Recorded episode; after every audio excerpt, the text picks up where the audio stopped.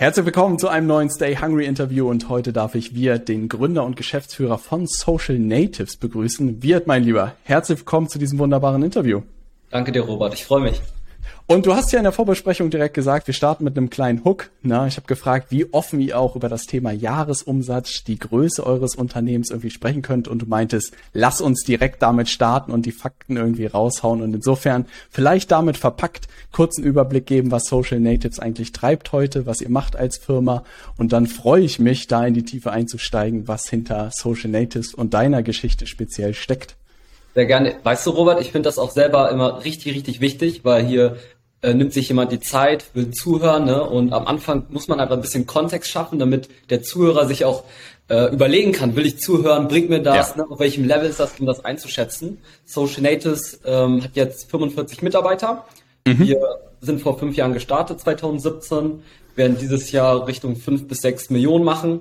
Wir hatten ähm, letzten Monat unseren besten äh, Monatsumsatz, also wir sind auf drei Standorte verteilt. Mhm. Ähm, ja, und sind dann jetzt noch weitere Tochter- und Schwesterfirmen dran, drei, äh, vier weitere. Ähm, mhm. Und peilen dann nächstes Jahr die mindestens über 10 Millionen ähm, an. Und das sieht einfach Okay, jetzt hast du mich schon mal gehuckt. Sehr gut. Na, also erstmal Glückwunsch zu, sie, äh, zu diesen sensationellen Zahlen und gleichzeitig. Und oh, ja.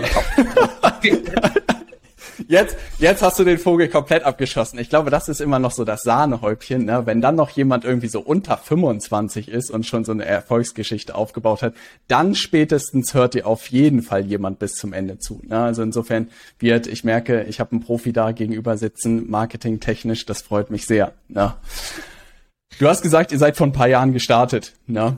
Vielleicht fangen wir da so ein bisschen an, ähm, weil ich muss sagen, was ich aus dem Augenwinkel witzigerweise immer euer Logo auch gesehen habe, wenn ich in Hamburg reingefahren bin, so aus dem Augenwinkel und immer wusste, da sitzt irgendwie jemand, der ist jung, der ist hungrig, aber keiner, den ich kannte, hat euch irgendwie auf den Zettel. Ne?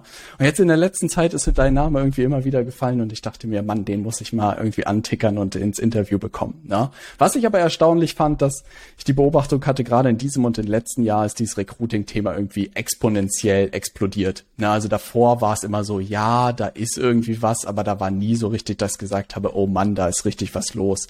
Und ihr wart ja extrem früh dran. Willst du ein bisschen berichten, wie ihr auf die Idee gekommen seid und losgelegt habt? Ja.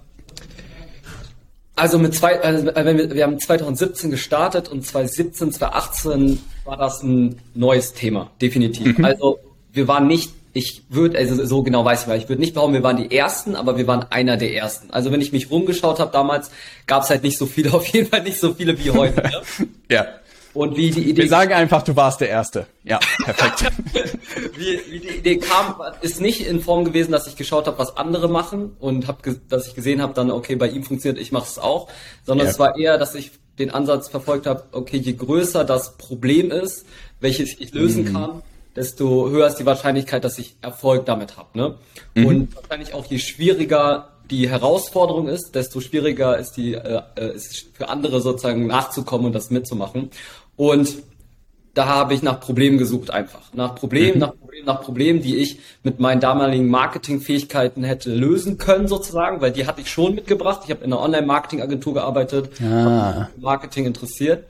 Und ja. da kam halt immer auf Fachkräftemangel, Azubi-Mangel, ne, demografischer mhm. oh. Wandel, die Geburtenrate äh, sinkt, mittelständische Firmen finden keine Mitarbeiter mehr und dann war es einfach ziemlich simpel. Das Problem will ich angreifen, dieses Problem will ich äh, hingehen und Unternehmen helfen und habe dann im Grunde das bisschen validiert, mal Testprojekte angenommen, mal reingehört in den Markt, mit Menschen gesprochen und wie es sich herausgestellt hat, ist es halt bis heute eines der größten Herausforderungen im Mittelstand und damals kamen wir mit, dem, mit der Lösung halt direkt äh, dran und deswegen war es äh, vertriebsmäßig und äh, marketingtechnisch einfacher für uns. Ne? Heutzutage ist es ein bisschen anders, ne? aber wenn du mich jetzt fragst, wie es damals war, war es geil. Also guck mal, ich habe, ähm, ich war 19 mit meinem Geschäftspartner, wir waren 19. Wir konnten nicht wirklich gut verkaufen, wir konnten noch nicht wirklich gut uns vermarkten, wir hatten kein Startkapital, unsere Eltern haben uns nicht gegeben, wir hatten keine Berufserfahrung, wir haben noch nirgendwo gearbeitet richtig, haben keine beruflichen Kontakte. Und ja. das Offer alleine, wirklich das Offer alleine, wir haben angerufen, irgendjemand haben gesagt, hey, du brauchst Mitarbeiter, wir tun das da haben die reagiert, wow, das habe ich noch nie gehört, lass uns das Krass. Und deswegen ging das, ging die PS so schnell auf die Straße, ne? Und ja, ähm, ja Schritt für Schritt sind wir dann gewachsen. Aber da hast du so im Nebensatz, habe ich das Gefühl, schon sowas Wichtiges, glaube ich, gesagt, dass du nach großen Problemen gesucht hast im Markt. Ne? Weil tatsächlich ist etwas, was ich auch häufig bei, bei Angeboten von Unternehmen insgesamt irgendwie feststelle, selbst bei etablierten Unternehmen, dass die irgendwie so nette Lösungen haben, die gefühlt kein Mensch irgendwie braucht und ihr auch wirklich gestanden spannenden Leuten die Tage gerade mit einem Vorstand irgendwie telefoniert ähm, und der war auch so, oh, nach Problemen im Markt zu gucken, da, das haben wir ja noch nie gemacht. Ich so, im Ernst? Na, da fängt man irgendwie an und das ist cool von dir zu hören, dass sie da drauf dich fokussierst hast und geguckt hat, wo gibt es ein großes Problem. Dann so die ersten Meter und das muss ich sagen, ist auch ein cooles Thema, dass du das sagst, dass alleine das Angebot schon funktioniert hat. Ne? Und ihr habt dann einfach gesagt, ey, wir nehmen erste Testprojekte an, gucken mal, ob wir da Mitarbeiter erzeugt bekommen und gucken, ob die Formel funktioniert. Genau. Wie erklärungsbedürftig war das Angebot? Weil es ist ja schon gegenüber dem Headhunter und der klassischen Vermittlung von Mitarbeitern eine völlig neue Formel, die ihr eigentlich mitgebracht habt und Methode. Ne?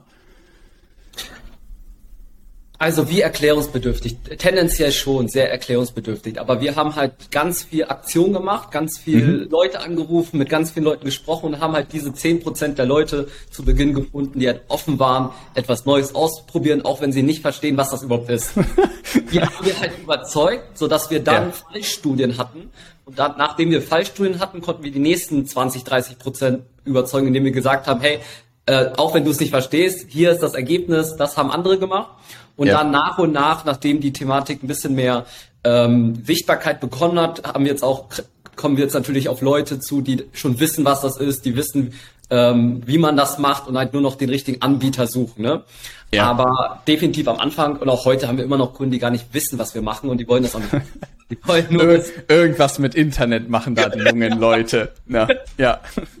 Hey, und ihr wart an der Anfangszeit wahrscheinlich zu zweit unterwegs, oder? Habt ihr einen Großteil sozusagen der Projekte gemeinsam irgendwie umgesetzt oder habt ihr da relativ schnell gemerkt, hey, das funktioniert, wir müssen irgendwie die ersten Leute einstellen und wenn ja, welche Leute habt ihr irgendwie eingestellt? Na, was braucht man für das Geschäftsmodell? Kannst du da ein bisschen so durch die Timeline vielleicht so 2017, 2018 führen, wenn du das noch zusammenbekommst, wie die ersten Meter vielleicht auch zu den ersten zehn Mitarbeitern oder so aussahen? Ja, also ganz am Anfang waren wir zu dritt, also äh, mhm. äh, zwei weitere Mitgründer. Der mhm. eine ist nach einem Jahr ausgeschieden und die Konstellation zu dritt sah aus, dass äh, Norbert Nagy, mein Geschäftspartner, der bis heute immer noch da ist, der hat das Thema Vertrieb gemacht. Ja. Äh, Neukundengewinnung ist Netzwerken gegangen, das Ganze. Ähm, mein anderer Mitgründer Marcel hieß der, der hat das Thema äh, Fulfillment eigentlich gemacht, Fulfillment ja. und Finanzen und ich habe mich äh, um den Rest gekümmert. Ja. Und der ist dann ausgeschieden, dann habe ich das Thema Fulfillment und Finanzen übernommen im Grunde. Mhm. Und der erste Mitarbeiter war Vertrieb tatsächlich. Mhm. Ähm, weil wir gesagt haben, okay, ich kann, also ich konnte zu Beginn alles bis auf Vertrieb, sage ich mal, alles weitere selbst stemmen. Deswegen war ja. unser äh, erster Mitarbeiter Vertrieb. Danach äh, Fulfillment, der die Ads übernommen hat, ein, ein Media Buyer war das dann mhm. ein Video- und Fotograf, äh, der die Videos und, und so weiter gemacht hat und dann ein dualer Student auch und tatsächlich eine HR-Managerin und eine persönliche Assistentin habe ich erst ab Nummer 9 ja. rekrutiert. Ähm, ja. Was ja oft andere anders sagen, ne? aber ich habe tatsächlich gesagt, hey, Fulfillment und, äh, und Sales, also die Wertschöpfung ist mir erstmal viel, viel wichtiger sozusagen, die direkte Wertschöpfung ja. und HR und, und Backoffice so ein bisschen, das kann ich irgendwie noch so ein bisschen nebenbei äh, mit, mit dribbeln. Ja. Und so sah das eigentlich äh, aus. Also zehn waren wir tatsächlich noch vor zwei Jahren. Also vor zwei Jahren waren wir zehn, letztes Jahr waren Krass. wir 25 und dieses Jahr werden wir irgendwie Richtung ne, 45 bis 50 anbekommen. Ja, das ist auch nochmal spannend zu hören, weil denk, man denkt, glaube ich, immer so in linearem Wachstum, ne, dass das irgendwie so jedes Jahr stetig irgendwie wächst. Aber ich glaube, wenn man dann sozusagen das Angebot genau getroffen hat, kann das Wachstum auch wie in eurem Fall extrem schnell irgendwie gehen. Ne?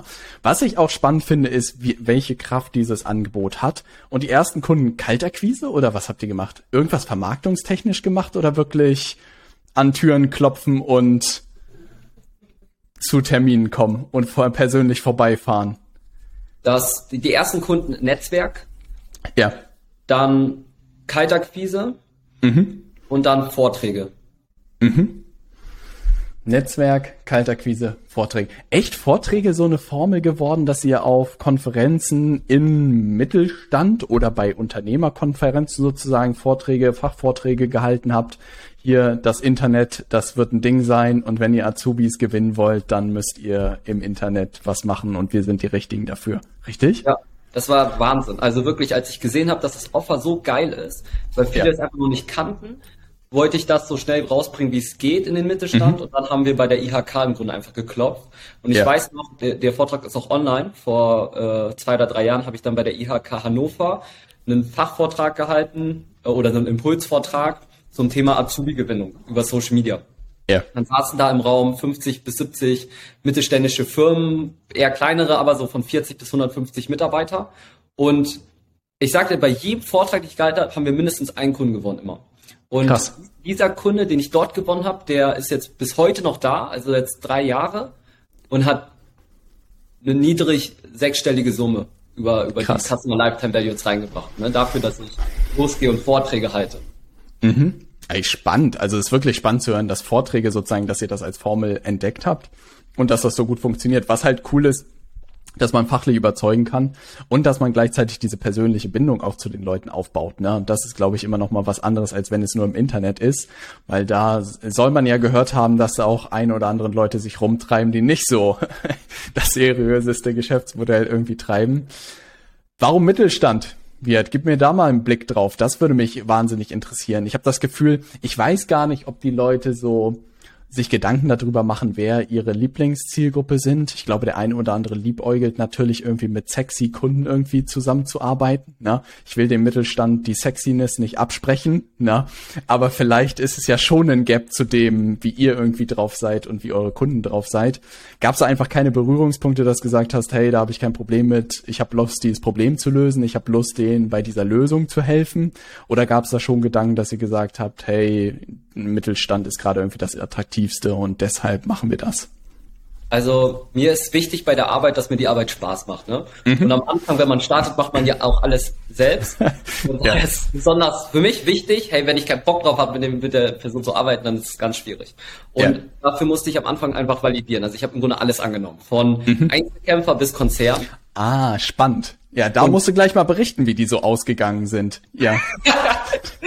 aber, aber ne, da, dadurch habe ich gemerkt, okay, mit diesen Art von Firmen, mit dem Mittelstand macht es für mich am meisten Spaß und natürlich mhm. rückwirkend kann man sich begründen, weshalb. Aber erstmal, wenn du mich fragst, war es erstmal, guck mal, Konzerne, da hat mich der Vertriebsprozess schon enorm genervt.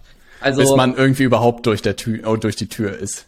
Ja. Genau, man kriegt nur Feedback, gutes Gefühl sozusagen, aber es kommt noch nicht zum Deal und das dauert so lange, dass ja. es für mich auch schwer war zu denken, wie, dass ich so, also dass ich nicht in der Geschwindigkeit wachsen kann, wenn ich will, außer ich Konzernkunden und da habe ich schon so Big Tickets. Aber ja. unser Offer war halt nie, vor allem am Anfang nicht so, dass ich direkt ein Big Ticket bekomme, sondern es war ja eher so ein, wir testen es mal. Mhm. Und dadurch war die, war der äh, Deal, die Dealgröße schon so klein, dass es für mich nicht interessant war, so eine lange ah. Trade-Cycle zu haben. Ja, verstehe. Also Konzerne sind rausgeflogen. Dann gibt's ja noch irgendwie zu kleine Firmen wahrscheinlich, ne? Oder Solo-Selbstständige oder so. Da, also ich weiß nicht, ob das Einzelerfahrungen waren, aber die haben mich richtig genervt. Weiß nicht die Zahlen, weil ein, ein, mit einem Geschäftsführer, mit dem ich jetzt arbeite, ähm, beziehungsweise der jetzt den Deal unterschreibt, mit dem arbeiten wir kaum mehr, weil der hat dann seine Leute und mhm. der guckt auch nicht auf täglicher Basis, was passiert, ah. sondern also auf monatlicher Basis vielleicht oder Quartalsbasis und sieht dann einfach die Ergebnisse, ne? Und dieser mhm diese kleinen Kunden oder auch Selbstständigen, mit denen wir gearbeitet haben, die geführt war, war das so, dass die saßen fast mit im Büro, ne, um zu gucken, ob ihr das, ob ihr das alles richtig macht. Ja. Ja, und wenn, wenn mal ein Tag, irgendwie eine Woche was passiert ist, dann hat das Gefühl der, als wäre, als würde Leben oder Tod davon abhängen, dass das jetzt funktioniert, ne? Und das war ein bisschen zu viel. Ey, wie witzig, dass du das. Also es war weniger, dass ihr euch das ausgesucht habt, sondern es war auch ein Ausschlussprinzip ein Stück weit. Und ich glaube, das ist wichtig zu sagen, ne? Weil ich glaube, das ist auch schön für Leute, die vielleicht starten und irgendwann auch über eine Agentur oder so nachdenken, vielleicht auch in einem ganz anderen Bereich, dass man bestenfalls erstmal alles annimmt, was es irgendwie so gibt, ne? dass man es vielleicht gar nicht vorhersehen kann, wer der perfekte Wunschkunde ist und dass man erst über diese Erfahrung sozusagen dann am Ende merkt, hey, mit den Mittelständlern, mit denen hat es irgendwie immer am meisten Spaß gemacht. Die denken in Monaten und in Quartalen und nicht gucken auf Tagesebene, ob da jetzt eine Bewerbung reingekommen ist oder nicht. Ne? Ja. Hey, es gibt ja noch, es gibt ja noch den, das würde mich auch interessieren. Es gibt natürlich auch den großen anderen Markt, in dem wir ein Stück weit äh, unterwegs sind mit dem Thema eigentlich Lead-Generierung ist es ja, ne? Und B2B, Sales und Marketing. Hast du das Problem oder den Schmerz nicht so stark gesehen wie bei dem Recruiting-Thema? Oder hast du gesagt, das Recruiting-Thema interessiert dich inhaltlich einfach mehr als, was weiß ich, dem Mittelstand bei ihren Sales-Problemen oder so zu helfen, ne? digital? Ja, ich würde sagen, das ist ein Mix aus beiden. Ne? Ich glaube, das ist auch mhm. wichtig, wenn man sich fragt, was sich, was man anbieten möchte, weil auf der einen Seite schaut man natürlich in den Markt rein, was, was gibt ja. es da, wer ist die, wer ist der Mitbewerber, wie ähm, gesättigt ist vielleicht auch der Markt, ne? Und in welcher Bewusstseinsstufe sind die Kunden, die ich da adressieren will. Das ist natürlich die eine Seite, aber die andere Seite ist natürlich auch, was liegt mir oder was ist mein Thema, worüber ich mich auch gerne weiter äh, äh, äh weiterbilde und mhm. wo, was mir persönlich vielleicht liegt. Und das Thema HR und Recruiting ist erstmal mehr ein Thema, was ich persönlich spannender finde und mir persönlich mhm. mehr liegt als Sales und äh, Online-Marketing ah, und Marketing. Ah, spannend, ja. Und der Markt war halt ähm, interessanter ne, damals ja. weil weniger Wettbewerb war und ähm, mehr Chancen dadurch. Ich muss auch sagen, jeder, der irgendwie vor, vor den Zeiten in fünf Jahren schon da unterwegs war, der wird, glaube ich, in den nächsten Jahren umso mehr noch Spaß haben, weil das Problem wird ja nicht weggehen. Es werden ja irgendwie keine Mitarbeiter an den Baum, an den Bäumen wachsen, wachsen in den nächsten Jahren. Ne? Also das wird ja wahrscheinlich nur kompetitiver werden und da bin ich auch gespannt, was du irgendwie sagst, wie das in den nächsten Jahren irgendwie äh, weitergeht, das ganze Thema. Okay, verstanden. Recruiting. Als, als äh, Zusatz. Gerne. Ich enorm wichtig, wenn ich heute eine Agentur starten würde oder egal was für ein Business. Finde schon, die Idee ist wichtig oder was mhm. man macht. Also äh, an, es gibt ja, ähm, also es sind ja verschiedene Philosophien. Man kann ja auch sagen, okay, eigentlich ist die Idee sekundär. Ich mache einfach was andere machen und äh, und dominiere durch Sales und Marketing. Aber die die Idee oder das Produkt äh, und an wen ich es mache ähm, er, erleichtert oder erschwert Sales und Marketing.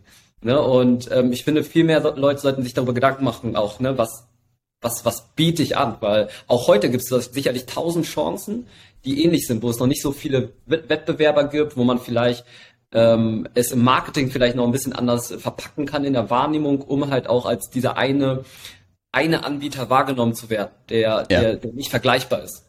Ja, das ist so gut, dass du das siehst, äh, so sagst, weil ich habe immer das Gefühl, es ist irgendwie so ein bisschen Monkey See, Monkey Do. Ne? Man sieht irgendwie, es gibt Social Recruiting äh, Agenturen jetzt. Jetzt machen wir auch eine auf. Na, das scheint, dass man da schnell und hibbelig reich werden kann. Na, jetzt mache ich das auch. Na, und ich glaube, das, was du sagst, das Beste, was man eigentlich machen kann, ist sich eher die Marktlandschaft anzugucken und wo sind vielleicht Lücken eher. Na, also worauf ist vielleicht noch keiner gekommen und da eher loszulegen und dann in fünf Jahren genau die gleiche Erfolgsgeschichte zu erzählen wie ihr, weil ihr einfach super früh da wart, ne? Weil jetzt in dem Timing, das muss ja ein absoluter, absolutes Haifischbecken da irgendwie bei euch sein, weil es so viele Anbieter gibt. Und wenn man nicht diese Vorarbeit und die Case Studies und die Referenzen und den Kundenstamm habt, den ihr schon heute habt, will ich mir nicht vorstellen, wie das als Starter jetzt sein muss, in euren Markt irgendwie zu gehen. Ne? Ja, also jetzt schnell auf, auf eine halbe Million Monatsumsatz zu kommen, wird wird schwieriger. Beispielsweise eine Sache, die uns hilft, ist auch, dass wir nicht auf eine Branche spezialisiert sind.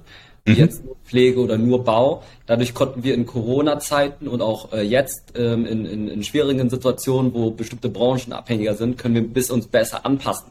Aber würden wir jetzt ganz neu starten, glaube ich mhm. schon, dass man einen Branchenfokus Spitz. haben müsste, spitzer ja. sein müsste, weil sonst wäre das gar nicht mehr möglich, ne?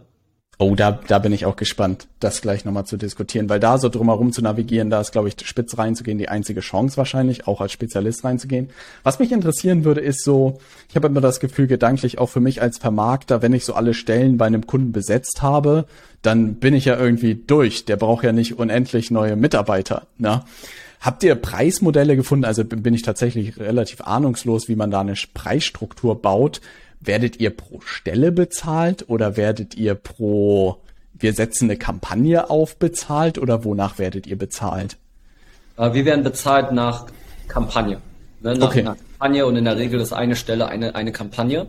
Mhm. Und wir suchen uns Kunden aus, die Kampagne nicht ausstellen, sondern die auf einer Größe sind und einen Bedarf haben, dass sie ähm, entweder sagen, ich möchte immer weiter wachsen, ja. entweder sagen, hey, Recruiting ist kein Prozess, sondern Recruiting, vor allem in Fachkräftemangel, muss ich stetig tun, weil wenn ich jetzt einen A-Mitarbeiter hätte oder einen richtig guten, den würde ich immer einstellen, weil ja. äh, ah. Recruiting mein Problem ist, nichts anderes. Oder die sagen, ich habe so eine hohe Fluktuation, also ich habe jedes Jahr verlassen mich 10 bis 20 Prozent meiner Mitarbeiter auf bestimmten Bereichen, deswegen muss ich eigentlich schon ständig ähm, Recruiting Spannend. und der Wahrnehmung sein. Ne? Und diese ja. Kunden suchen wir eigentlich, die nicht halt sagen, okay, ich habe jetzt eine Stelle besetzt und fertig. Ja. Weil Recruiting, also das macht eh keinen Sinn, weil zum Beispiel alleine um, also wie lange überhaupt Recruiting dauert. Wenn ich jetzt sage, ich suche eine Person, mhm. die meisten starten viel zu spät mit Recruiting. Die meisten starten mit dem Recruiting, wenn es ja viel zu, wenn es schon zu spät ist. Die merken, okay, ja. jetzt brauche ich jemanden, aber dann müsste er da sein. Weil wenn ich jetzt starte mit äh, der Strategie und dann mit den Kampagnen, da muss ich ja erstmal Bewerbungen sichten, da müssen Gespräche geführt werden, da müssen Forschungsgespräche, Probearbeiten gemacht werden, da müssen hin und her und dann können auch mal zwei, drei, vier Monate vergehen. Und ja. für einen Kandidat, für eine Stelle zu besetzen. Und dann, wenn ich eh nicht die Ressourcen habe und das Ganze, also Recruiting sollte man eigentlich konstant, vor allem für die Schlüsselposition, immer, immer weitermachen. Hey, das ist gut, dass du das sagst, weil das habe ich mir schon so gedacht, so junger Mann, machen Sie uns mal eine Kampagne und wenn der Mitarbeiter dann da ist, dann reicht das auch, ne? Und das ist ja für euch auch wirtschaftlich irgendwie der Worst Case, dass man irgendwie mit viel Geld und Ressourcen durch die Tür kommt, dann eine Kampagne macht und dann irgendwie raus sozusagen ist. Und das ist ja spannend. Ich glaube auch, dass es ja so Firmengrößen gibt, wo man sozusagen immer wieder neue Leute rekrutieren muss. Und dann macht ihr sozusagen pro Kampagne genau pro Stelle sozusagen und dann buchen euch die Kunden auch nach oder kommt ihr wirklich zu irgendwie so monatlichen in Anführungszeichen Abos, wo die sagen, was weiß ich, mit dem Preis können wir x Stellen jeden Monat besetzen oder buchen die dann einfach immer nach? Wie kann ich mir das vorstellen? Also wir, haben, wir haben im Grunde Laufzeitverträge von mhm. je nachdem von drei bis zwölf Monaten. Also unser längster Vertrag in der Regel ist zwölf Monate und der kürzeste sind drei Monate, wo mhm. dann die Anzeigen laufen, aber sie können halt weit, also Kunden können weitere Stellen immer weiter nochmal ah. neu dazu buchen, dann Verstehe. sogar mit, mit einem Rabatt sozusagen. Ja. Ah, da, ah, das ist natürlich clever, das ist wie so ein Staffelpreis dann wahrscheinlich, dass man umso mehr Stellen man bucht, sozusagen, umso weniger bezahlt man am Ende. Ne? Ja, und also das Modell, das kann ich auch mal sagen, was bei uns als Recruiting-Agentur sehr gut funktioniert, ist, dass wir sagen, wir machen einen Vertrag, sagen wir mal über zwölf Monate, und eine Stelle läuft immer mhm. und ähm, variabel kann jeden Monat eine neue Stelle dazu, also dazu und runtergenommen werden. Mhm. Sodass wir eigentlich immer ein, ein bestimmtes äh, von einer Stelle immer, immer haben, den Kunden auch ja. immer behalten. Und dann kann der Kunde aber sagen, okay, jetzt habe ich wirklich die Stelle besetzt, dann kannst du von zwei, vielleicht hoch auf vier, von vier wieder runter auf eins und so, so variiert das im Grunde. Ah, und ihr habt aber sozusagen unternehmerisch immer euren Grundumsatz ne, mit dieser einen Stelle bestenfalls. Und bei den Firmen guckt ihr dann wahrscheinlich auch, hey, welche Unternehmen haben zumindest eine Stelle, die zwölf Monate läuft, ne, die die konstant irgendwie besetzt haben wollen. Perfekt. Genau, wir haben alleine letzten Monat zum Beispiel 100.000 gemacht, nur durch ähm, den Upsell von neuen Stellen sozusagen oder mhm. den Verlängern von diesen Laufzeitverträgen. Ach, spannend. Ja. Weil das ist ja wirklich, weil diese, das ist ja eine Maschine, die ihr da aufbaut, ne? Und das wäre tatsächlich auch mal spannend, wenn du uns gleich mal durch so ein Kundenprojekt führen kannst, ne? Wie sowas abläuft, ne? Um das mal so ein bisschen zu verstehen, die Magie dahinter zu verstehen. Aber das zeigt ja sozusagen, dass man da eine super gute Auslastung hinbekommt, weil das wäre so ein bisschen meine Sorge, aber ich sehe, ihr habt das schon perfekt gelöst. So, was ist, wenn man eine Kampagne macht und der Kunde dann glücklich ist und dann gar keinen braucht? Und ich glaube, das passiert wahrscheinlich auch bei diesen kleineren Unternehmen. Ja, wir danke. Na, es war eine tolle Zusammenarbeit Arbeit, aber ich habe ja jetzt jemanden ne, für die Buchhaltung. Ich brauche ich brauch jetzt gar keinen mehr. Ne? Und du bist so, ey, wir haben gerade die Maschine angeschmissen, das ist ja der absolute Worst Case hier. ja. Aber das kennst du wahrscheinlich auch auf der ähm, Kundengewinnungsseite auch ähnlich, ja. oder? Ey, da gibt es diese Phänomene auch, dass die Leute sagen, ja, das reicht jetzt irgendwie und lass das mal die Kampagnen auf dem Level. Ey, vollkommen bei dir. Und das tatsächlich auch, gerade wir sind ja in einer, in einer, in einer kleineren Zielgruppe sozusagen viel bei selbstständigen Beratern und Coaches und auch Agenturen unterwegs. Und die haben das häufig wirklich, dass sie sagen, ey, ich habe jetzt einen, einen großen Auftrag wieder gewonnen. Ich bin jetzt erstmal versorgt. Ne? Und ich bin so, komm schon, na, das ist doch das Beste, was du jetzt machen kannst, dass du einen Auftrag hast und dann überlegst, wie du weiter wachsen kannst. Aber das musste ich auch lernen, dass dann nicht jeder irgendwie verrückte unternehmerische Ambitionen hat und sagt, hey, ich will irgendwie weiter wachsen mit dem, was ich tue. Na.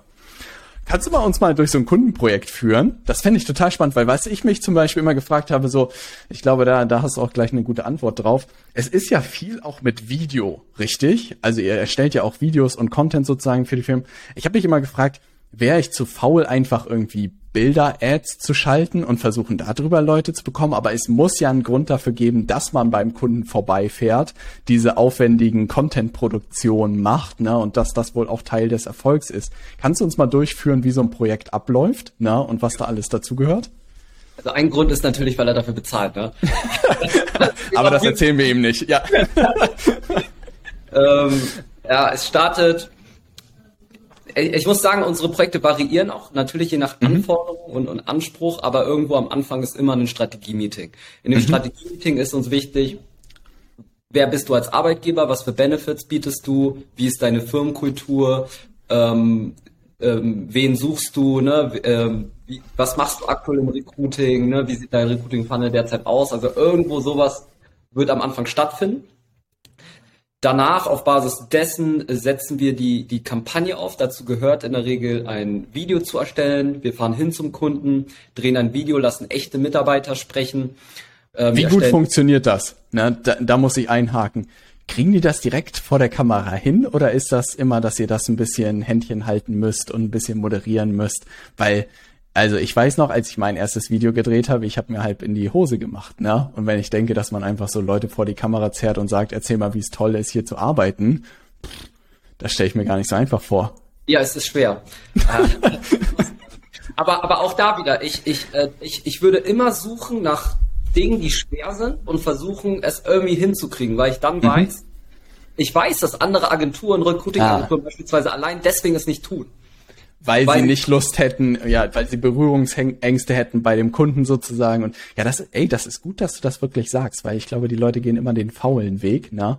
Und ich glaube, du hast dann früh schon dieses Mindset, ah, wo es schwierig wird, da geht keiner hin, ne? Und da wird genau. es dann halt auch einfach. Ja, ist gut, dass das, du das, ist, ein, das ist ja. ein Riesentipp. Eine, eine, mhm. eine, auch jetzt zum Beispiel alleine Umsetzungen, Done for You, würden ja. viele direkt wechseln ins äh, ins, äh, ins Coaching sozusagen. Aber es hat Vor-, Vor und Nachteile bei es. Also ähm, Video erstellen wir, ähm, das ist schwer. Also es ist schwer, weil die die haben halt noch nie von einem Video gesprochen und wie du gesagt hast, also wenn, also ich, mir, ich weiß auch noch, mein erstes Video, wenn ich, wenn da eine Kamera ist, man ist nervös, man stottert, ja, man hey.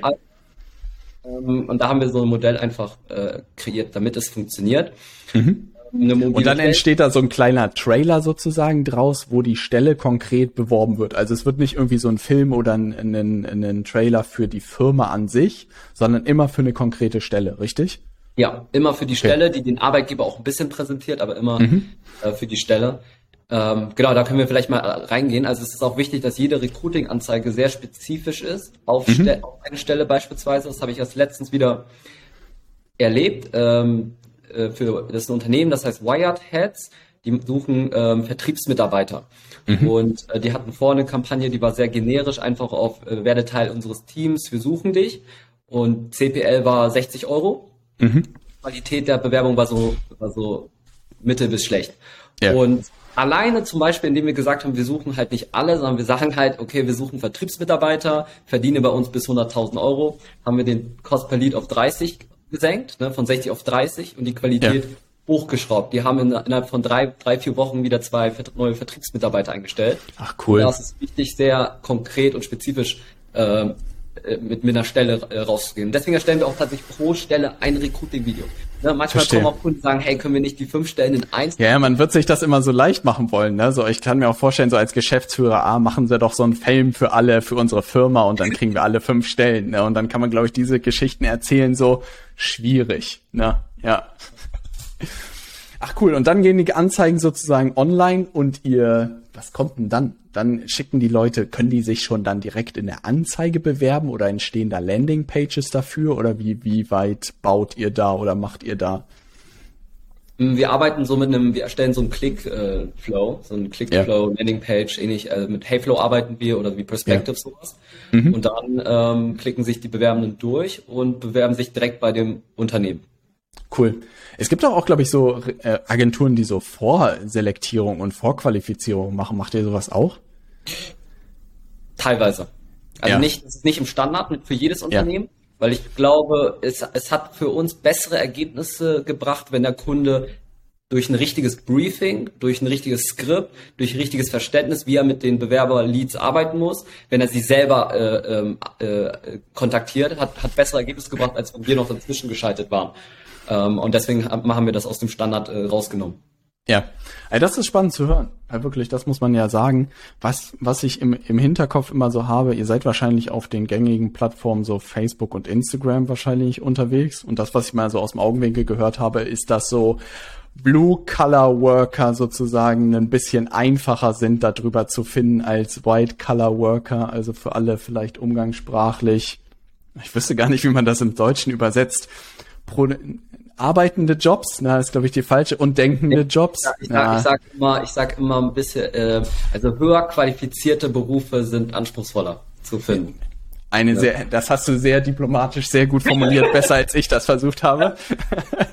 Gibt es da so, keine Ahnung, ich suche vielleicht in der Unternehmensberatung oder so, ne? Ich suche jetzt einen Junior-Berater und bin irgendwie so McKinsey oder so. Würdet ihr da sagen, uh, schwierig? Na? Oder würdet sagen, ja, das würden wir uns auch zutrauen, dann würden wir halt auf LinkedIn oder so Werbeanzeigen schalten. Na? Ah, das ja. ist spannend. Ja? Würden wir auch, es ist, also das ist eins zu eins das Gleiche. Also McKinsey okay. wirbt auf Social Media und ja. äh, die Leute und alle anderen, weil es ist am Ende, ein Mensch ist ein Mensch und solange die Person auf Social Media ist, erreichen wir dadurch. Äh, nicht nur Social Media, sondern auch online einfach ist. Und wie du gesagt hast, natürlich ist es einfacher, eine Fachkraft zu ähm, durch den Weg zu generieren, als jetzt einen höher qualifizierten, aber das liegt das liegt nur an einem Punkt, und zwar, dass der höher qualifizierte mehr recherchiert. Und ah. aus diesem Grund der der, der Return von der Kampagne nicht so schnell so direkt erkennbar ist sondern man erreicht ihn auf LinkedIn, auf Facebook wahrscheinlich, aber der geht dann nochmal und geht auf Kununu. Ja, du hast so einen längeren Bewerberzyklus sozusagen, also oder Bewerbungszyklus wie beim Sales-Zyklus wahrscheinlich, ne? Also, ah, das ist spannend zu hören. Ja. Hey, verstehe. Gibt es eigentlich so, gibt es so, ja, wahrscheinlich gibt es auch so Projekte, wo, wo das am Ende nicht sozusagen funktioniert, wo ihr selbst sozusagen verwundert wart, wo ihr an Grenzen irgendwie gekommen seid. Gibt es da so Fälle, wo ihr gesagt habt, was weiß ich, in manchen Branchen, in manchen Positionen, das können wir uns oder das können wir nicht liefern, weil wir da einfach zu häufig irgendwie keine guten Ergebnisse erzielt haben? Und hast du Begründungen dafür, warum das nicht funktioniert? Ja, also verwundert sind wir nie. Weil unser, verwundert sind wir nie, weil unser, unser Job liegt ja auch darin, eine Annahme zu genau. treffen, ob ja. das es ist ja nicht schwarz-weiß, es ist ja nicht, okay, 100% weiß ich, dass es funktioniert und 0, das wird niemals funktionieren, sondern ja. irgendwo zwischen 0 und 100, es ist unser Job, eine Annahme zu treffen und dem... Ob es funktionieren wird oder nicht, richtig, ja. Das Risiko auch ihm zu kommunizieren, dass er das entscheidet, ne? Und also, die, ähm, also welche Faktoren gibt es? Wenn das Arbeitgeberangebot nicht wirklich attraktiv ist, mhm. Also zu generisch. Komm, komm in den Job, wir sind alle toll, es gibt einen Obstkorb und du kriegst durchschnittliches Gehalt. Dann sagt nee, er so. Oh. Nee, noch schlimmer, ich war es auch mal bei dem Kunden und der sagt so, ja, ne, ich frage, wie ist der, wie, was verdienen die Leute hier so, ja, so schlecht. Die verdienen ja schlecht. Was? Im Ernst? aber aber das, hat, das, hat ja, das hat ja Gründe, ne? ne? Yeah. Das Geschäftsmodell passt nicht mehr oder aus yeah. irgendeinem Grund nicht, weil er ein schlechter Mensch ist, sondern wirtschaftlich kann yeah. er wohl nicht mehr zahlen. Und dann yeah. sage ich, ja, Schwierig. ah, gut, das, da muss man dann auch ehrliches Feedback geben. Ja, wird schwierig. Ja. Dann, wenn ich, wenn ich google schon nach dem Unternehmen und ich sehe 1,5 Sterne Kununu-Bewertung und er hat eine hohe Fluktuation, ne? Sowas ja. sind Faktoren. Ähm, dann die Zielgruppe, wenn es eh ein, also wenn es ein Engpass, Engpass, Engpass, zum Beispiel in Deutschland haben wir einen großen Engpass nach Kältetechnikern. Ähm, Boah, auch noch nicht gehört. Ja. Ganz wenige. Also wir haben einen Kunden, der sucht einen Kältetechniker, der hat gesagt, er hat nur einen, also 400 Mitarbeiter, hat nur einen Kältetechniker und seit drei Jahren hat er keine Bewerbung dafür überhaupt reinbekommen. Und überhaupt eine Bewerbung dafür reinzubekommen, wäre schon Erfolg für diesen, äh, ja. für, für die Kampagne. Ähm, also das ist auch eine, eine, eine, ein Faktor, ne, wenn es generell wenig ähm, ja in dem Berufsbild auch gibt. Ich hab, wir haben zum Beispiel auch einen anderen Kunden, der sagt, sein Beruf, den er sucht, der wird gar nicht ausgebildet. Das heißt, ganz Deutschland gibt es nur 2000 Leute. So. Ist natürlich schwierig, ja. Aber auch da finden wir Weg, ne? Wege, weil dann müssen wir halt hingehen und sagen zum Beispiel dem, der hat jetzt sechs Mitarbeiter eingestellt. Ja. Wir müssen die nächstliegende Berufsgruppe finden, die er dann halt sechs Monate lang halt irgendwo umschulen muss. Ne? Ah. Und dann ist das Problem halt eher, vielleicht schafft er es nicht, die umzuschulen aus irgendeinem Grund, weil ihm da auch Systeme oder so fehlen. Ähm, aber ne, das meine ich, wenn ganz Deutschland nur 2000 sind und wir suchen nicht ganz ja, Deutschland, schwierig. Hamburg, dann ist ja. schon Stimmt, du musst, ah, du musst ja auch immer regional die Werbeanzeigen schalten. Stimmt, ich war gerade so, ja, schaltest du, schaltest du einfach in Deutschland Werbeanzeigen, die zwei Tage wirst du schon finden, ne? Aber die Leute ziehen ja auch nicht mal eben um, ne?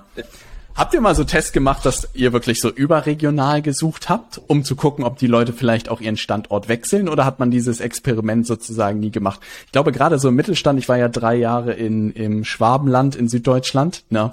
Und da gerade der Mittelstand, der ist kreativ geworden, ne? Der meinte, ey, wir müssen auch so wirklich 80 bis 100 Kilometer werben und irgendwie den Leuten Anreiz schaffen, dass die Leute halt in unsere Nähe ziehen, ne? Weil wir einfach nicht mehr genug Leute bekommen. Und das wird doch wahrscheinlich auch bei euch ein Thema sein, dass man wahrscheinlich überregionaler ein bisschen suchen muss, oder? Gibt es da so einen Suchradius, der irgendwie sich über die Zeit irgendwie etabliert hat? Ja, also wir suchen eher, also die Wahrscheinlichkeit, dass jemand umzieht, ist natürlich ja, ich habe gehört, die Deutschen sind da ganz schlecht drin. Ich habe gehört, so 50 Kilometer vom Geburtsort oder so ist der Durchschnitt in Deutschland. Das war völlig absurd. In Amerika sind das ein paar tausend Meilen gewesen und in Deutschland, ich glaube, es war auch ein Verkaufsargument von Xing oder so. Ich glaube, okay. da habe ich das irgendwann mal gehört, dass die Deutschen echt nicht, dass die wirklich ja, in ihrem, in ihrem Dorf bleiben auf Lebenszeit. Ja. Ich, es ist ganz spannend, also das, das ist ganz viel Mindset-Arbeit, was wir mit Kunden machen, weil wenn, wir haben Kunden, klassischerweise kommt zu uns und sein, also er, er findet keine Mitarbeiter, kriegt kaum Bewerbung rein, hat keine Lösung, aber trotzdem sein Anspruch ist hier oben. Ne? ich, ich, will, will die Besten der Besten haben, ja. so, original, ne? Und, ja. ähm, na klar, wenn man ihm alles verspricht und sagt, okay, dann, dann kann man das irgendwie wegclosen, aber das ist halt nicht nachhaltig, ne? Weil, ja. weil ja, das fliegt einem um die Ohren dann spätestens in der Delivery, ne? Ja. Ah, das ist aber spannend, dass du das sagst, weil ich, ich habe das Gefühl, es gibt so viele Parallelen zu der Lead-Generierung, dass die Leute auch so in Leads und in Kunden denken. Am Ende klemmt aber wirklich so ihr Angebot, ne, und das ja in eurem Fall irgendwie so die Benefits als Arbeitgeber, ne, dass man ganz viel auch erklären muss, was ist denn überhaupt realistisch, was bezahlt man auch irgendwie pro neuen Kunden, wie funktioniert auch, was weiß ich, dann am Telefon immer noch, wenn jemand eine Anfrage gestellt hat. Das müsst ihr denen wahrscheinlich auch erklären, dass was anderes ist, so eine kältere Bewerbung. Ja als jemand, der wirklich super proaktiv sich irgendwie gemeldet hat und monatelang recherchiert hat. Ne? Ja. Das ist ja spannend zu hören. Das hätte ich nicht gedacht. Kältetechniker in Deutschland. Andersrum gefragt, gibt es Bestseller-Positionen im Moment? Also etwas, was so am meisten gefragt wird, da müsstet ihr doch irgendwie super spannende Daten auch eigentlich aus euren Kunden haben, welche Positionen so in Deutschland im Moment am meisten gefragt werden. Ist es der, ist es der LKW-Fahrer oder was ist es? äh, LKW-Fahrer enorm in der, in der äh, Spedition, ne, Dispo yeah. Disponenten. Überall, auch Baubranche, Bauleiter, auch äh, Gesellen werden überall gesucht, Azubis yeah. werden branchenübergreifend überall gesucht. Krass. Produktion, in der Produktion, Produktionsunternehmen suchen Produktionsmitarbeiter, aber wer, wer, wer möchte noch im Akkord arbeiten, also ne, und in die Produktion gehen? Ähm, was bei uns gerade sehr gut funktioniert, sind Vertriebler tatsächlich. Also mhm ja, aber das kann auch liegen, dass wir einige Kunden haben, so aus dieser, aus dieser äh, ah. Coaching ah. und, und so Richtung, ja. die halt jetzt Setter, Presetter, Closer und so suchen. Ach, und sowas sozusagen, da helft ihr auch. Das muss ja ein relativ dankbarer Markt eigentlich sein, ne? Da findet man wahrscheinlich gute Leute, die Lust haben auf, auf dieses Thema und da loszulegen. Ne? Ja, also Quereinsteiger alles, ne? Und da ist dann wirklich ja. das Bewerbermanagement und das, das interne Recruiting dann entscheidend. Ne? Aber Bewerbung kriegt man da äh, ohne Ende. Ja. ja, das ist spannend zu hören. Was mich noch interessieren würde, es ist ja so ein bisschen, ich liebe Eugel immer mit Agenturen, ich gucke da mal so rüber und habe immer das Gefühl, es ist so ein bisschen das ehrlichere Geschäftsmodell gegenüber Beratung. Ne? Man übernimmt so die ganze Arbeit für den Kunden, wird ein Stück weit dafür bezahlt, also grob irgendwann für die Ergebnisse. Natürlich gibt es auch mal Projekte, die nicht so funktionieren. Könntest du mal sagen, so Pro und Contra Agentur, ne, was sozusagen du auch über die Jahre gelernt hast, was vielleicht die großen Vorteile aus deiner Sicht ist, vielleicht auch für jemanden, der gerade so in der Überlegung steht, gucke ich mir dieses Agenturgeschäftsmodell an oder gehe ich in die Beratung? Meine Überzeugung mittlerweile, wenn ich nochmal starten würde, würde ich tatsächlich auch immer mit Agentur, glaube ich, starten, ne? weil es wirklich, glaube ich, die beste Möglichkeit ist, um zu lernen, wie das Handwerk funktioniert und man, glaube ich, unglaublich gut Beratung oben drauf bauen kann ne? und sagen kann, hey, guck mal, wir haben x Cases gemacht, das funktioniert, so funktioniert es. Aber ich sehe zu viele Leute, die irgendwie gleich mit Beratung und Coaching irgendwie anfangen wollen, aber keinen validen Business Case dahinter haben da wird es halt immer ein bisschen schwierig. Und insofern wäre es spannend, auch nochmal von dir zu hören, was vielleicht irgendwie die großen Vorteile einer Agentur sind und was vielleicht auch die Schattenseiten sind, ne? weil ich behaupte, da gibt es welche, aber du wirst am Ende der, der Profi sein, der da vielleicht ein bisschen was zu erzählen kann. Ja, also kommt drauf an, ähm, was das Ziel ist oder wo man das betrachtet, aber Agentur verkauft sich einfach aus meiner Sicht, vor allem wenn ja. man startet verkauft sich einfacher, weil man sagt, hey, ich mache alles für dich, lehn dich zurück, entspann dich, ne? Ja.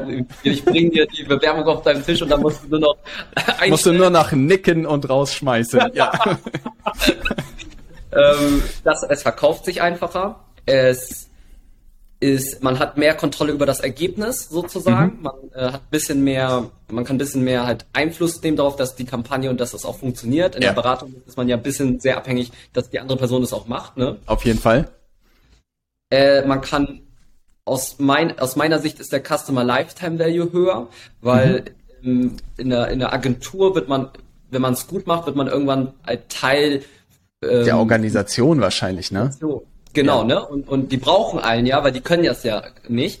Und bei ja. einer Beratung, bei einem Coaching ist, ist es aus meiner Sicht immer so ein bisschen so, dass es ein bisschen ähm, temporärer ist meistens. Also genau. entweder man, man, man hat das dann gelernt so und dann ist, ja. man, ist man durch so ein bisschen oder man muss jetzt was Neues lernen oder ja, aber man ähm, wird nie Teil der Organisation, wie du sagst. Ne? Die Leute lernen was, sind dann durch, lernen entweder was Neues, aber häufig kommt man ja irgendwann an einen Gap, das man so ausgelernt hat und dann ist man sozusagen raus. Ja. Außer man bringt halt ne, neue Stufen wieder für, für den, weil nach einem ja. Engpass kommt ja der nächste Engpass, dann ja. funktioniert es wieder. Ähm, für mich war es sehr, es ist, äh, wie du meintest, ich lerne von Tag eins richtige Fähigkeiten, die wichtig mhm. sind. Ähm, also, okay, ja, vergiss das. In der Beratung tut man das auch. Also, ich wollte ja gerade einen Vergleich machen. Ja.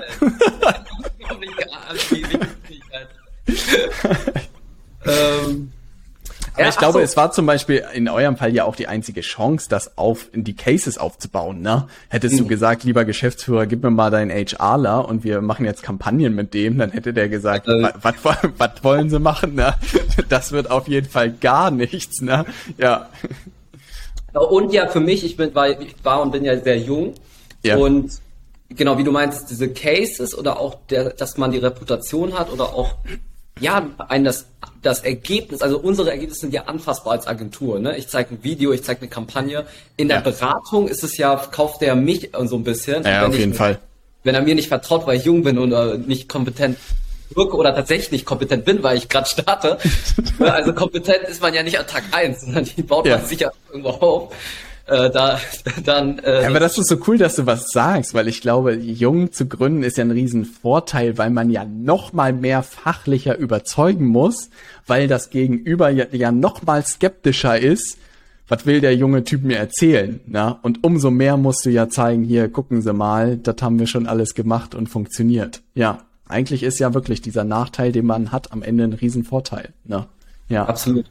Hm. Hm. Nachteile? Ähm, Nachteile von der Agentur. Ähm, ich skaliere nur durch Manpower. Mhm.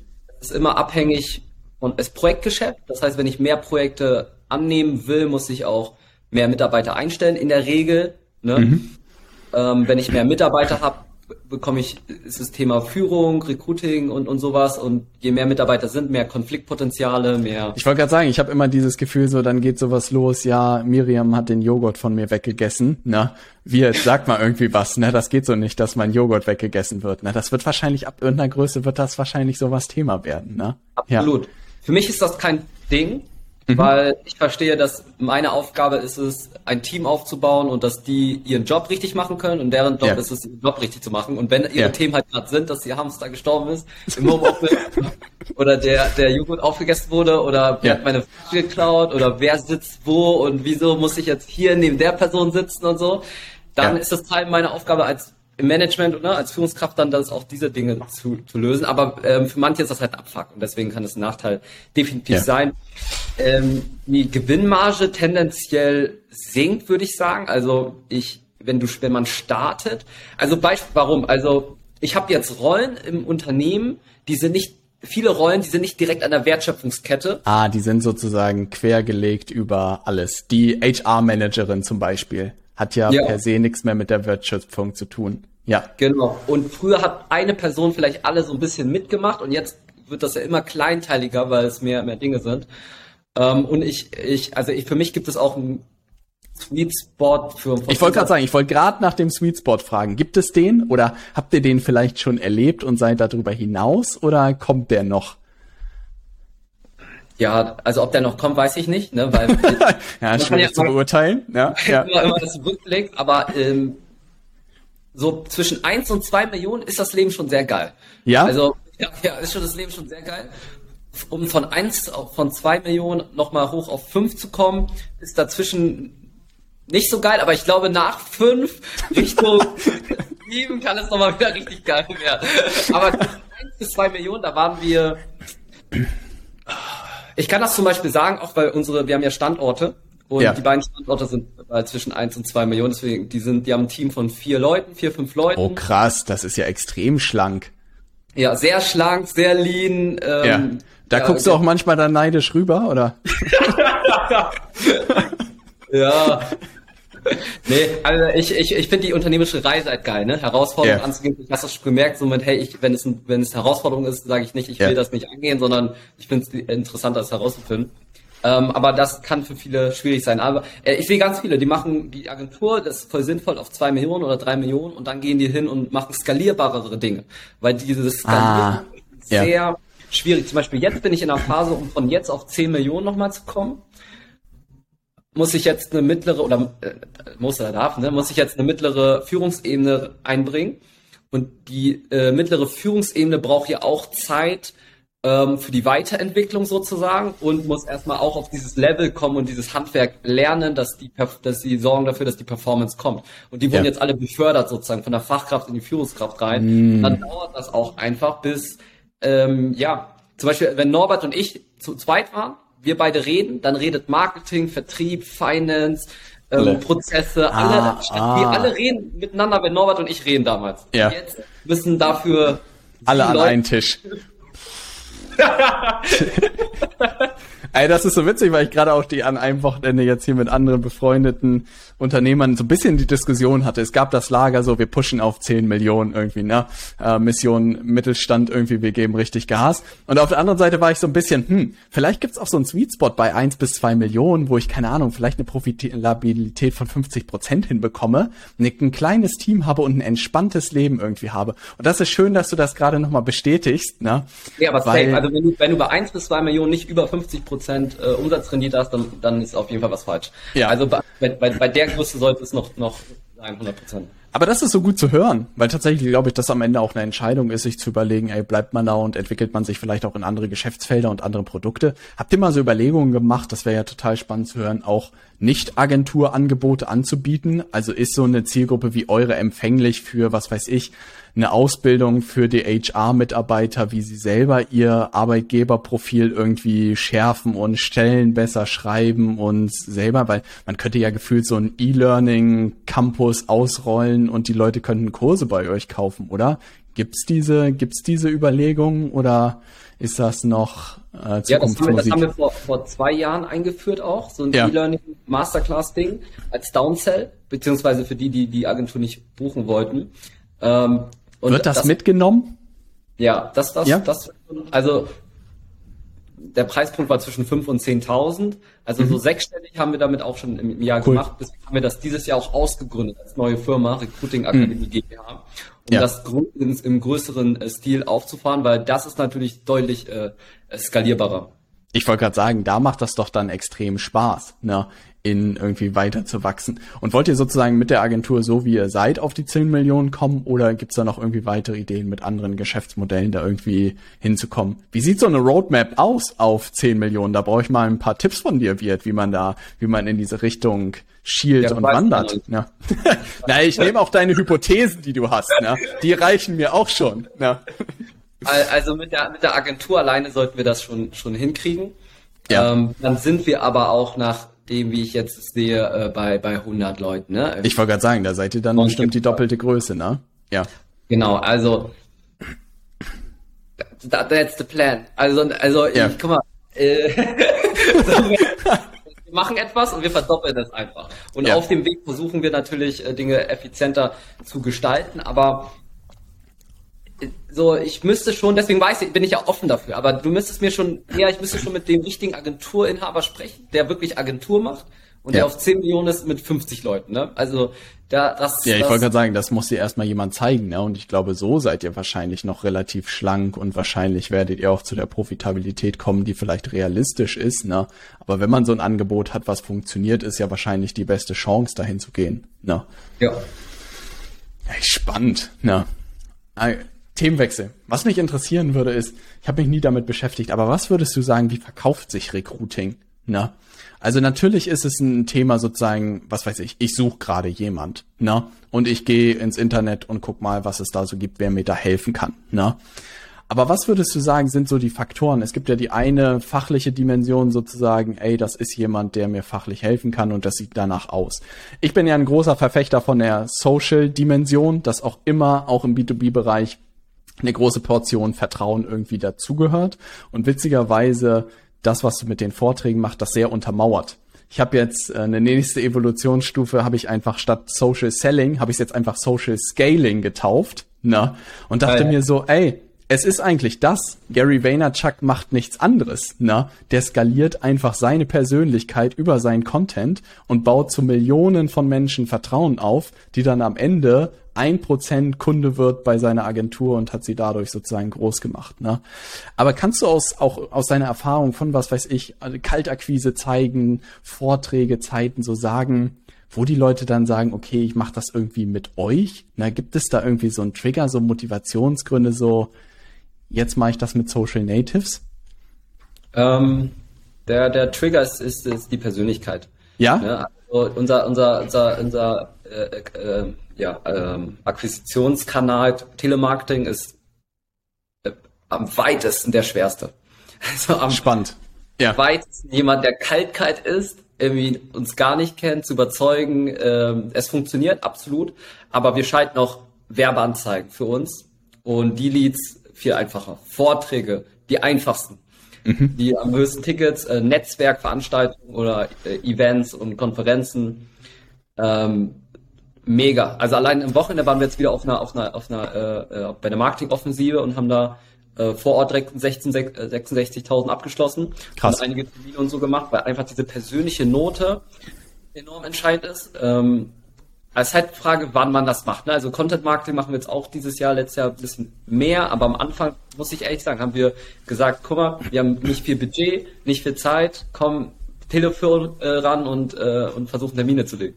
Mhm ist ja auch vollkommen valide sozusagen. Ich glaube, diese Maschinerie und das auch etwas, woran ich mich so ein bisschen verlaufen habe am Anfang, dass man so versucht, alle Plattformen gleichzeitig irgendwie zu bespielen, na, und alles irgendwie so Semi-Traction bekommt. Irgendwann dann alles gekappt habe, außer LinkedIn, weil ich wusste, B2B-Zielgruppe ist da unterwegs, da all in gegangen bin.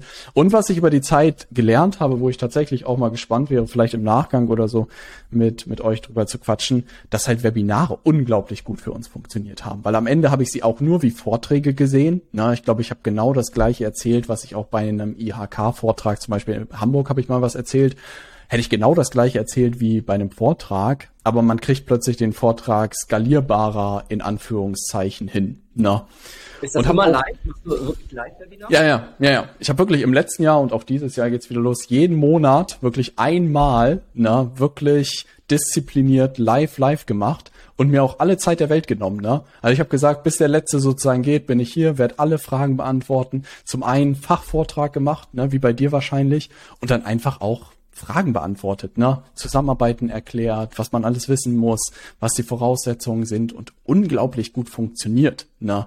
Und ich habe immer das Gefühl, die Leute, ich weiß gar nicht, ich glaube, es gibt so viele Weisheiten einfach zu Webinaren, deshalb benutze ich auch immer den Begriff Webinare nicht, weil man immer so an schlechte Sales-Skripte und irgendwelche Manipulationstechniken denkt. Und dann witzigerweise hatte ich irgendwann diesen Aha-Effekt, dass ich so Webinarskripte von mir, die ich von irgendwelchen Leuten aufgeschnappt habe, mir die Frage gestellt habe, würde ich das vor einem Publikum halten, diesen Vortrag, wenn er live wäre? Und ich so, auf gar keinen Fall. Da sind ja irgendwelche komischen Formulierungen drin, die ich niemals live sagen würde. Und als ich das so geschiftet habe und gesagt habe, ey, ich sehe irgendwie einen Live-Training wie einen Vortrag, also wie einen digitalen mhm. Vortrag, hat das so alles verändert, weil man plötzlich genau das, was du halt bei einer IHK Hannover digital machen kannst und relativ ähnliche Ergebnisse erzielen kannst. Na, also wie kriegst ich, du die Leute rein, die Teilnehmer in dein, in dein Webinar? Tatsächlich mh, kalte, kalte Ads. Ne? Also wirklich einen guten Winkel gefunden, wie man Neugierde weckt. Ne? Aber bei eurem Thema dürfte das auch relativ dankbar sein. Ne? Und gerade Anfang des Jahres habe ich teilweise wirklich 300 bis 500 Registrierungen irgendwie für Trainings okay. bekommen. Ne? Und habe da wirklich wie mit... Eine Registrierung gekostet oder kostet die gerade? 15. Was? Und LinkedIn, ne? LinkedIn-Anzeigen. Nur LinkedIn, kein Facebook. Ja, kein Facebook, kein Instagram, nur LinkedIn. Ne? Was? Und da waren 100 bis 200 Leute live, ne? Und ich war so, holy, also A, super qualifizierte Leute. Du hast ja nicht hier irgendwie Norbert von hinterm Busch dann in deinem, deinem Training, sondern das sind ja wirklich alles Leute irgendwie aus der Wirtschaft. Und ich war so krass, ich muss jetzt noch ein Level und das kommt jetzt in den nächsten Monaten noch ein bisschen besser werden, das Angebot hinten sozusagen besser zu erklären und zu pitchen. Mhm. Aber es war einer unserer größten Hebel, glaube ich. Und ich glaube, das könnte in eurem Fall auch super spannend sein, diesen Vortrag, der sowieso schon funktioniert hat, noch mit ein paar Kniffen einfach zu digitalisieren und zu lernen, wie man die richtigen Leute da reinbekommt, weil dann das eigentlich cool zu sehen wäre, Persönlichkeit und das Fachliche skalierbar gemacht. Ja. Das, das nehme ich mir auf jeden Fall, auf jeden Fall mit. Was wir machen, sind gerade so kostenlose Zoom-Webinare oder Zoom-Events ja. sozusagen, aber aktuell ohne Werbeanzeigen. Mhm. Wir haben halt eine Liste, eine E-Mail-Liste von 44.000 und dann ballern wir. Holy shit! Ja. Das, das, das raus und laden zu so einem ja. Event ein per Zoom. Ähm, jetzt diesen Freitag ist auch wieder eins. Beim letzten, vor drei Wochen hatten wir auch 100 Teilnehmer. Cool. Und haben wir gemerkt, so dass das funktioniert und deswegen nehme ich das gerne auf jeden Fall mit und, und ähm, gerne. Nimm das mal mit. Eine Sache kann ich dir noch mitgeben, die hat mir unglaublich geholfen mm, von Russell, der gesagt hat, versuche einen Vortrag zu perfektionieren. Na? Und das habe ich tatsächlich im letzten Jahr mitgenommen, dass ich den Vortrag wirklich genau den gleichen Vortrag auch gesagt habe, den halte ich jeden Monat live ja, kann ich dir ein paar Kniffe im Nachgang verraten, weil man in dem Spiel ist, diesen einen Vortrag so hinzubekommen, dass er am Ende konvertiert. Und wirklich die ersten ein, zwei Male hat meine auch nicht funktioniert, dass die Leute am Ende eine Anfrage gestellt haben oder wir hatten damals noch so einen kleinen Kurs für 249 Euro oder was gebucht haben. Beim dritten Mal habe ich einen Live-Bonus dazu gepackt, 40 Leute haben live gebucht. Ne? Die Leute ja. dachten, ich verarsch sie, ne? Aber da kam wirklich, ich, ich konnte das selber nicht glauben. Da kam halt Slack-Benachrichtigung, Slack-Benachrichtigung, Slack-Benachrichtigung. Ich so, holy shit, habe ich gerade Live-Verkaufen irgendwie geknackt. Aber auch nur, weil ich mir treu geblieben bin und diese Formel mitgenommen habe, diesen einen Vortrag immer besser zu machen. Die Leute sind dann meistens so, ah, heute rede ich mal über Azubis, morgen rede ich mal über Angestellte, Produktionsfachkräfte irgendwie. Aber man kommt nicht hin, diesen einen Vortrag zu meistern. Und das war ganz wichtig, wenn man wirklich darüber auch irgendwie skalieren will. Ja. Ja, da sprechen wir im Nachgang gerne noch ein paar Worte drüber, weil es wirklich das Thema ist, was mir unglaublich Spaß macht und glaube ich auch der große Hebel ist, wenn man mit Vorträgen sich wohlfühlt, dieses Bedürfnis hat und da irgendwie mehr, mehr zu machen. Ja. Das, das kann man eigentlich übertragen auf vieles, ne? auf Produkt, auf Marketing-Pipeline, auf, auf Mitarbeiter, dass man eher schauen muss, hey, dass dieses eine, also eher sozusagen diese Effektivität, dieses eine erstmal wirklich funktioniert und auch richtig gut funktioniert. Ne? Und also das ist halt super unsexy, ne? Also ich versuche auch immer das Konzept der Iterationsschleifen zu pushen und zu sagen, ey, du musst nicht mehr machen, sondern du musst besser werden, ne? Die Leute suchen auch immer nach magischen, oh, ich glaube, ich muss mich jetzt bei Instagram anmelden. Ich glaube, LinkedIn habe ich durch und ich so, Bruder, du hast LinkedIn nicht mal an der Oberfläche irgendwie durch, ne? Also keine Ahnung, wenn du nicht eine Million über LinkedIn machst, hast du LinkedIn nicht durch, ne? Aber ich glaube, die, dieses Shiny Object Syndrom ist irgendwie so tief in uns drin, dass man sich, glaube ich, immer wieder auf die Finger hauen muss und sagen muss, ey, was weiß ich, Vorträge ist es und ich versuche jetzt die absolute Rakete in Vorträgen zu werden und ja. mach das vielleicht digital. Ne? Weißt du, das, und das ist diese, diese wichtige Unternehmereigenschaft, denke ich, diese die im, im, äh, Kontrast steht, ne? Weil das, was wir sagen, ist ja Disziplin. Und ja. dafür braucht man oft einen Coach, ne? Weil ich war Leistungssportler in ja. meiner Jugend und der Coach war original nur dafür da, nee, wird heute 21.30 Uhr. ne, heute, heute gehst du, nicht, gehst du nicht raus oder so. Nee, wird, ja. du, isst jetzt, du isst jetzt das, ne? Du, du isst jetzt ja. nicht das, was du willst. Und der Coach im Business ist ja auch so, nee, du machst jetzt ja, das. Du machst jetzt kein Instagram, ja, oder du fängst jetzt kein YouTube-Kanal an. Oder gerade beste Beispiel von einem Kumpel, der sich jetzt entschieden hat, ein Buch zu schreiben. Ne? Und ich so, wie würde man jetzt in deiner Situation drauf kommen, ein Buch zu schreiben? Das macht überhaupt gar keinen Sinn, ne? Ja. Aber ja, ich ah, glaube. Genau, deswegen der, der Coach auch wieder ist wirklich, also ich finde, erfolgreich werden ist nicht so schwer, ne? Man muss nur so ein paar Sachen. ja. Weil zum Beispiel alles funktioniert, ne? Aber der Coach oder der Berater oder der Mentor, wie man auch immer, kann einem die, die, äh, das Timing und vor allem die Reihenfolge eher benennen. Ja. ja. Weil na klar, alles funktioniert, aber okay, wo bin ich und in welcher Reihenfolge mache ich und wann ist der richtige Moment, dass ich das mehr tue oder das weniger tue, ne? Weil ich glaube, das ist auch so wichtig, die Reihenfolge, dass du das sagst, weil man ja bestenfalls irgendwie, ey, was ermutigt einen weiterzumachen, Ergebnisse und Erfolge. Ne? Und wenn du zwei, drei Projekte hintereinander machst, du dein Buch geschrieben hast, das bei Amazon hochstellst und sich kein Arsch das Ding kauft, ne, dann denkst du dir auch so, Mann, da habe ich sechs Monate reingesteckt, ne? Und ohne gemerkt zu haben, dass man gar nicht weiß, wie man ein Buch vermarktet und wie viel Kapital wahrscheinlich auch dazu gehört, damit das wirklich Spaß macht. Ne? Und ich glaube, das ist ganz, ganz wichtig irgendwie zu verstehen. Ne? Was mich aber noch interessieren würde, ist natürlich das Thema Standorte. Na, das ist tatsächlich etwas, was ich noch so gar nicht gehört habe, na, in dieser digitalen Welt. Und ich auch im Vorgespräch dich so gefragt habe, was ist das Ding in dieser Internetzeit, ne?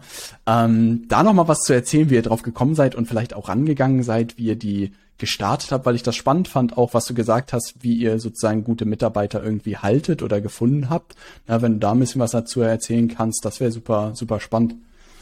Ja, zu den Standorten, ich teile mal gerne einen Gedanke, den, den ich dabei hatte auf jeden Fall. Also mehrere Gedanken, aber ein Gedanke war, ich hab, äh, bin jung und ich äh, möchte in meinem Leben noch viele Unternehmen gründen und noch viele Dinge machen und ich habe mehr Ideen in meinem Kopf, als ich Zeit und, und Energie habe. Mhm. Und das, was mir fehlt, sind Menschen, denen ich vertrauen kann, die bewiesen haben, dass sie performen können, mit denen ich vielleicht auch eine Zusammenarbeit schon gemacht habe, ne? Und ähm, ja, die sozusagen eine Idee auch nehmen können und damit laufen können. Ne? Also so dieser Skalierungsfaktor von Ideen auch. Und dafür denke ich, Business ist ganz viel Menschen. Also ganz viel ja. einfach die richtigen Menschen zu finden, mit den richtigen Menschen zu arbeiten, die richtigen Menschen zu bewegen. Und die Standorte waren, der eine war mein ehemaliger Mitarbeiter, der im Vertrieb bei uns war, der ähm, sich selbstständig machen wollte oder ähnliches und mit dem haben wir dann eine Firma gegründet. Die andere Person, cool. der andere war Tino, der hatte vorher schon eine Social Recruiting Agentur, aber war auf einem Cap seit, seit einer Zeit und ähm, wir haben gesagt, hey, lass uns zusammen machen unter der Marke von Social Natives, ne? Und er hatte schon sechsstellige äh, Jahresumsätze und dann sind wir äh, darüber äh, sind wir das rangegangen und durch die Standorte und dadurch, dass wir wachsen, geben wir jungen Talenten die Möglichkeit, ja mit uns zu wachsen. Es gibt Chancen, es gibt Positionen, ähm, wo wo ich dann auch Mitarbeiter und gute Leute halten kann, ne? weil das Problem ja. wird oft für Leute sein, du wächst und wenn du nicht weiter wächst, dann gehen richtig gute Leute, weil die guten ja. Leute wollen auch, auch, weiter wachsen. Und ja. dann geht dein geiler Vertriebler, dann geht dein X-Mitarbeiter so. Und das ist ja gar nicht schlimm per se, wenn man, wenn man das weiß so. Aber ähm, ich denke, hey, ich habe jetzt so viel investiert in die Person, wir kennen uns schon, ist ein guter guter Mitarbeiter, ein gutes Teammitglied. Ich möchte jetzt nicht, dass die Person äh, geht, ne, so, sondern ja. weil ich ja dieser Compound-Effekt. Ich will jetzt auch meine Rendite, sag ich mal, von der. ich will jetzt hier was wiedersehen als Investor, ja.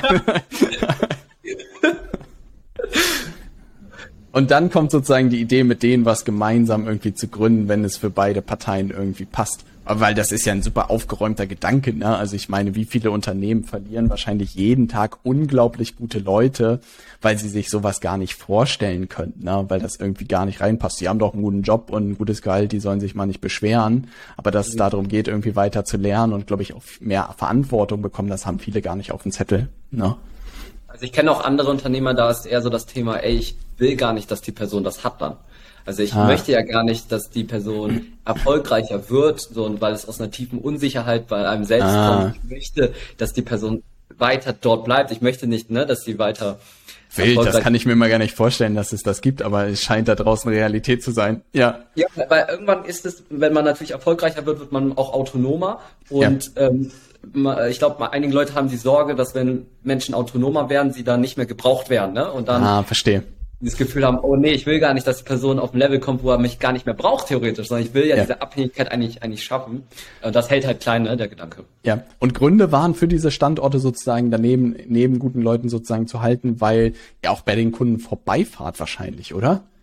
Wir fahren, wir fahren ja, wir müssen, wenn wir in Hamburg sind und wir am Dreh in Stuttgart, hätten wir theoretisch ah sechs Stunden runterfahren, den ganzen Tag drehen, nochmal sechs Stunden hoch bei unserem ein Projektmanager, ein Video- und Fotograf, vielleicht noch ein noch ein zweiter Drehassistent oder so. Ähm, und das ist einfach viel Zeit. Ne? Mhm. Und dadurch sparen wir uns ähm, ähm, Drehtage, sag ich mal, oder Zeit, plus viele Kunden aus dem Mittelstand wollen auch diese persönliche Nähe einfach. Also der, ja. der, der Hamburger und der Sachse und der äh, der, der Niederbayern sind schon manchmal ja. andere, andere Persönlichkeiten, die dann eh schon, wenn du aus Hamburg kommst, ähm, ne, man kennt es ja aus dem Fußball einfach, ne? Da sind ja. manche haben einfach auch alleine äh, Städte, die, die eigentlich nur ein paar, ein paar Stimmt. Ja. haben diese Feindlichkeit schon miteinander. Stimmt, das hat man so gar nicht auf dem Zettel, dass du das sagst, aber das ist natürlich bei solchen Themen natürlich ein Thema, ne, dass man da mehr oder weniger miteinander resoniert und bestenfalls jemanden hat, der natürlich irgendwie ähnlich drauf ist. Ne? Ich habe ich hab ja mal in Hannover gelebt und ja. Hannover 96 ist da ein Fußballverein und, und Braunschweig hat einen Fußballverein. Ja. Und da war ich in so einem Unternehmer Club, aber die waren alle nicht so wirklich erfolgreich.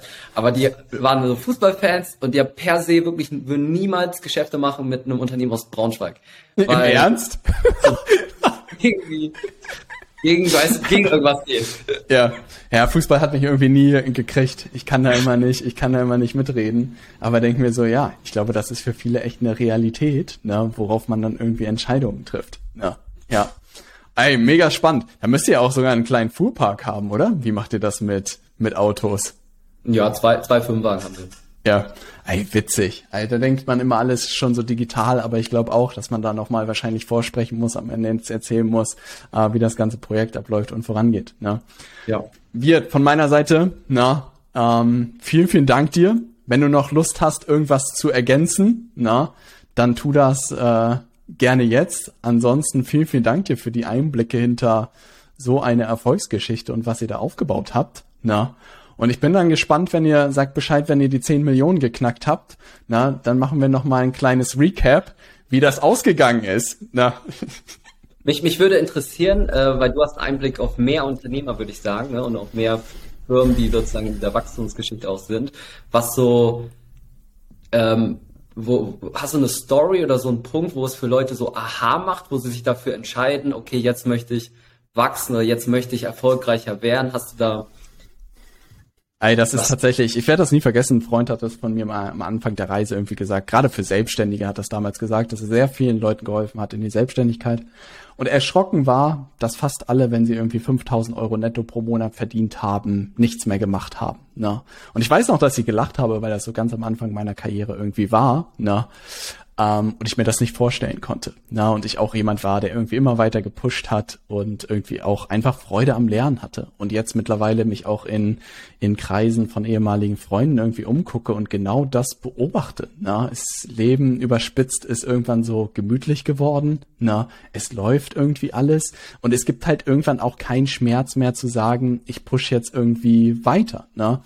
Und tatsächlich kann man, glaube ich, nur zum einen ein bisschen ermutigen, na, dass das Leben als Unternehmer vielleicht noch mal ein bisschen anders ist als als Selbstständiger. Na. Aber mir ist auch bewusst geworden, dass diese Gruppe an Leuten, die dazu Lust hat, sehr klein ist. Ne? Also das, was Steve Jobs, glaube ich, damals gemacht, gesagt hat mit to the crazy ones, na, ich glaube, er könnte nicht mehr recht haben. Und insofern das, was ihr auch aufgebaut habt, da müsst ihr auf jeden Fall zu den absolut verrücktesten gehören, na, weil wirklich auch Verantwortung für über 40 Mitarbeiter zu haben, na, da ziehe ich all meinen Hut davor, na, da muss man schon sehr verrückt sein. Und gleichzeitig für dich fühlt sich's wahrscheinlich nach dem normalsten der Welt an, ne? Aber ich kann dir sagen, den Querschnitt an Leuten, die ich kennengelernt habe, gehört dir, glaube ich, wirklich zu einer Handvoll, die das so weit getrieben haben. Ich glaube, so das Maximalste ist häufig so ein Mitarbeiter oder zwei Mitarbeiter. Na, wenn wir nicht jetzt irgendwie über Startups oder so reden, die dann mit eigenem Funding oder so das Ganze aufbauen. Na, und ich habe den Trigger leider auch noch nicht gefunden. Na, ich kann bis dahin ich sagen, allen, bei, bei, mir ist. Ey, ja, gib mir was. Na, Leistungssport ist aber auf jeden Fall schon so ein Common Nenner, den ich beobachtet habe, dass da Leute immer herkommen, die dann so völlig absurde Sachen auf die Beine stellen. Ja. ja. Äh, bei, bei mir ist das, ich, ich habe das Gefühl, im Wachstum ist es am sichersten. Echt? Und, Coole Story. Ja. Ich habe das Gefühl, irgendwie, es kann nur ein Gefühl sein, aber wenn ich ähm, das Momentum aufhalte, ruhiger mache, dann fühle ich mich ganz unsicher, weil ich die ganze Zeit das Gefühl habe, es kann einfach nur einmal Corona kommen, ein Mitbewerber, irgendwas, das mich ganz easy von meinem 5K monatlich auf einmal wieder runterbringt. Ne? Und mein, meine Fallhöhe jetzt ist einfach, wenn ich jetzt ein bisschen weiter falle, ist trotzdem angenehmer als damals, ja. wenn ich nur eine Million mache, sage ich mal, und ich falle da. Voll die gute Story. Ja, hey, das ist wirklich die gute. Ist die auf irgendwas entstanden, dass das jemand gesagt hat, oder ist das irgendwie, ist das, ist das dir gekommen? Ein Angst, angstgetriebener Mensch, würde ich sagen. Ja. Also, ja. Und ich glaube, das ist tatsächlich auch eine. Ich glaube, ich bin auch sehr angstgetrieben ich glaube, das ist tatsächlich ein großes Bedürfnis nach Sicherheit und nach Unabhängigkeit immer weiter zu pushen, weil genau das, was du sagst, ich sehe das auch, wenn irgendwie, keine Ahnung, man so ein Umsatzplateau oder so erreicht, dann gehen bei mir so die Alarmglocken an, dass ich denke mir so, fuck, was ist hier los? Ja. Weil das, das ist ja paranoid, ne? Das ist ja Paranoia, weil faktisch ja. gesehen ist nichts passiert. Null. Ne? Und von außen läuft doch alles. Aber du hast, man Paranoia, aber was ist hinterm Berg? so ja. Ey, wirklich, äh, gut, dass du das sagst, weil wirklich Leute gucken mal drauf, ey, Robert, es sieht doch alles gut aus. Ich so, es sieht gar nichts gut aus, na? Wir sind hier schon zwei Monate oder drei Monate am stagnieren, na? Das ist ja das Alarmstufe rot, na? Und die Leute sind so, Alter, was ist mit dem Typen, na? Aber witzig, dass mich da mal endlich jemand versteht, na?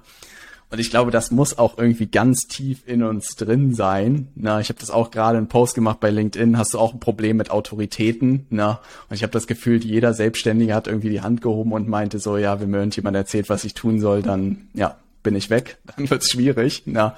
Und ich glaube, irgendwas, keine Ahnung. Ich glaube nicht, dass es Erziehung ist. Können vielleicht Erlebnisse sein, die man gehabt hat oder was genetisches. Mein Vater meinte witzigerweise, dass wir seit fünf Generationen und darüber hinaus weiß man nichts, keiner angestellt war von uns. Na. Und dann ja. dachte ich mir auch so, ha, okay, dann wird das mit dem Angestellten-Dasein in meiner Lebenszeit auf jeden Fall nix. dann, dann muss ich das wohl zum Laufen bekommen. Na. Ähm, ja, Robert, vielen Dank für die geilen Fragen, für die, für die Zeit, dass ich dabei sein äh, durfte. Ich hoffe, ähm, man konnte irgendwelche Sachen mitnehmen. Es hat mir sehr, sehr viel Spaß gemacht. Ich freue mich drauf, wenn wir unsere Beziehung oder so, wenn du mal wieder in der alten Stadt bist. Nein, dann so. komme ich aber auf einen Kaffee bei euch vorbei. Ja, und werde da jemanden den Joghurt klauen, glaube ich, um ein bisschen Trouble zu machen. Ja.